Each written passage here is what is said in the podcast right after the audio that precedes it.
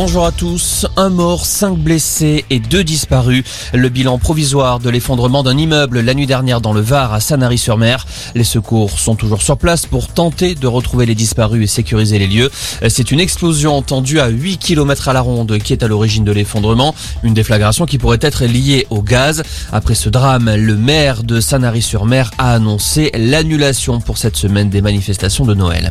8 millions de créneaux de vaccination supplémentaires seront ouverts avant la fin décembre. C'est ce qu'annonce Gabriel Attal. Le porte-parole du gouvernement conseille aux Français qui n'ont toujours pas réussi à trouver une place de continuer à regarder sur les plateformes.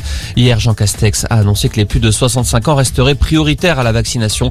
Ils pourront se rendre directement dans les centres sans prise de rendez-vous préalable. De son côté, l'OMS Europe appelle à mieux protéger les enfants, les 5-14 ans, la tranche d'âge la plus touchée selon l'Organisation mondiale de la santé, qui recommande dans les écoles les masques, la ventilation et des tests réguliers. L'OMS se prononce aussi pour la vaccination des plus jeunes. En France, les 5-11 ans à risque pourront être vaccinés dès le 15 décembre. C'est désormais officiel, Didier Raoult reçoit un blâme de l'ordre des médecins. L'organisme reproche à l'infectiologue marseillais d'avoir vanté l'hydroxychloroquine comme contre le coronavirus sans aucune donnée solide. L'instance ajoute que Didier Raoult a aussi manqué à son devoir de confraternité en s'exprimant de manière peu correcte, discourtoise, voire agressive à l'encontre d'autres médecins.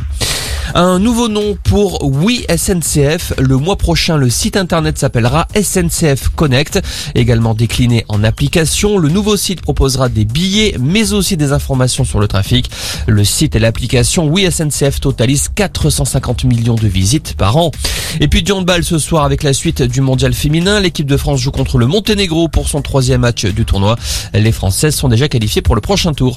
Voilà pour l'info. Excellent après-midi.